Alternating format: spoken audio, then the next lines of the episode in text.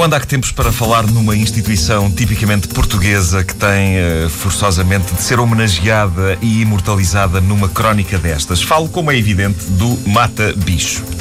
O Mata Bicho, Mata Bicho, Mata Bicho, Mata Bicho. Eu adoro o nome, só, só dizer o nome Mata Bicho já me dá grande satisfação. Eu podia estar aqui 5 minutos a dizer Mata Bicho, Mata Bicho, Mata Bicho, Mata Bicho e depois acabava. Mas não, uh, é, é apropriado falar de Mata Bicho a esta hora porque há sérias probabilidades de alguém que esteja a ouvir isto uh, estar a tomar o chamado Mata Bicho neste preciso instante. Uh, todas as pessoas que nos estão a ouvir e a tomar o Mata Bicho façam agora um brinde neste momento.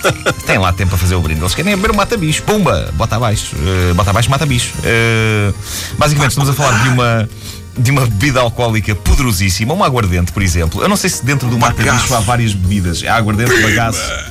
Exato. Uh... Os pelos do peito estremecem. estremecem.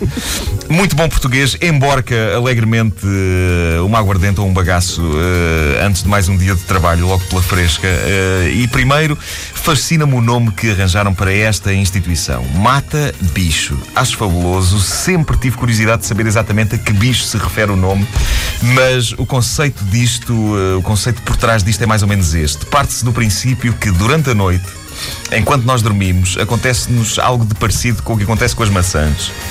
Uh, o tipo que inventou o mata-bicho quer fazer-nos crer que durante a madrugada nós ganhamos bicho, seja ele qual for. Começa a andar aqui por dentro, e a única maneira de matar é emborcando um copo de uma bebida alcoólica tão possante que penso que seria capaz de matar de facto qualquer espécie de bicho, incluindo um elefante. Uh, eu já me questionei se o bicho que aquilo é suposto matar não será precisamente o ser humano. De repente fica com um eco muito grande aqui. O que é que pois é, é estranho. Ah, agora está bom. Foi José Marinho que anda ali a fazer das dele.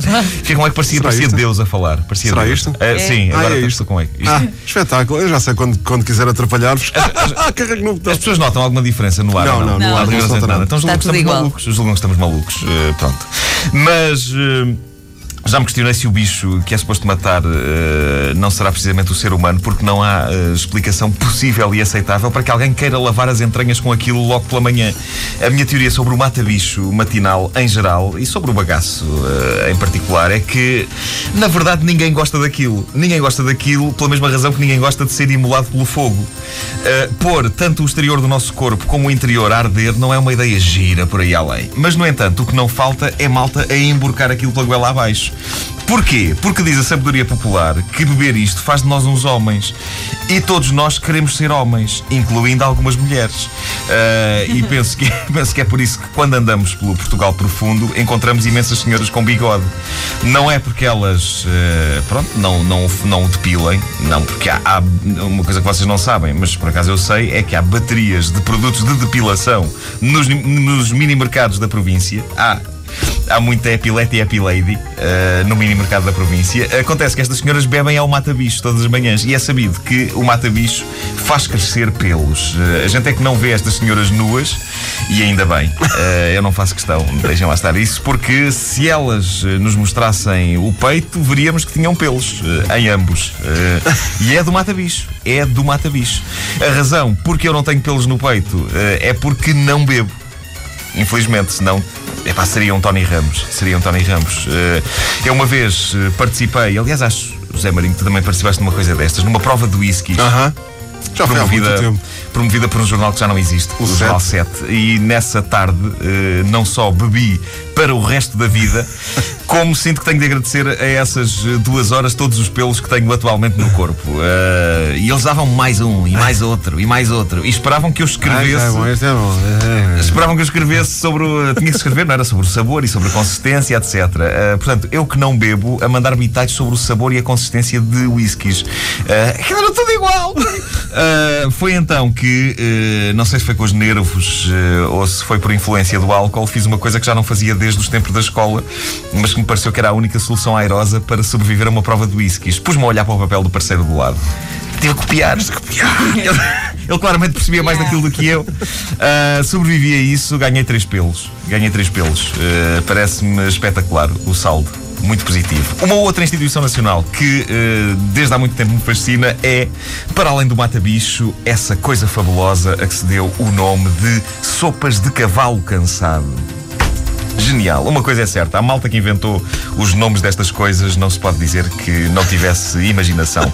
Mata bicho, excelente, sopas de cavalo cansado, não lhe fica atrás. Reparem que há um padrão.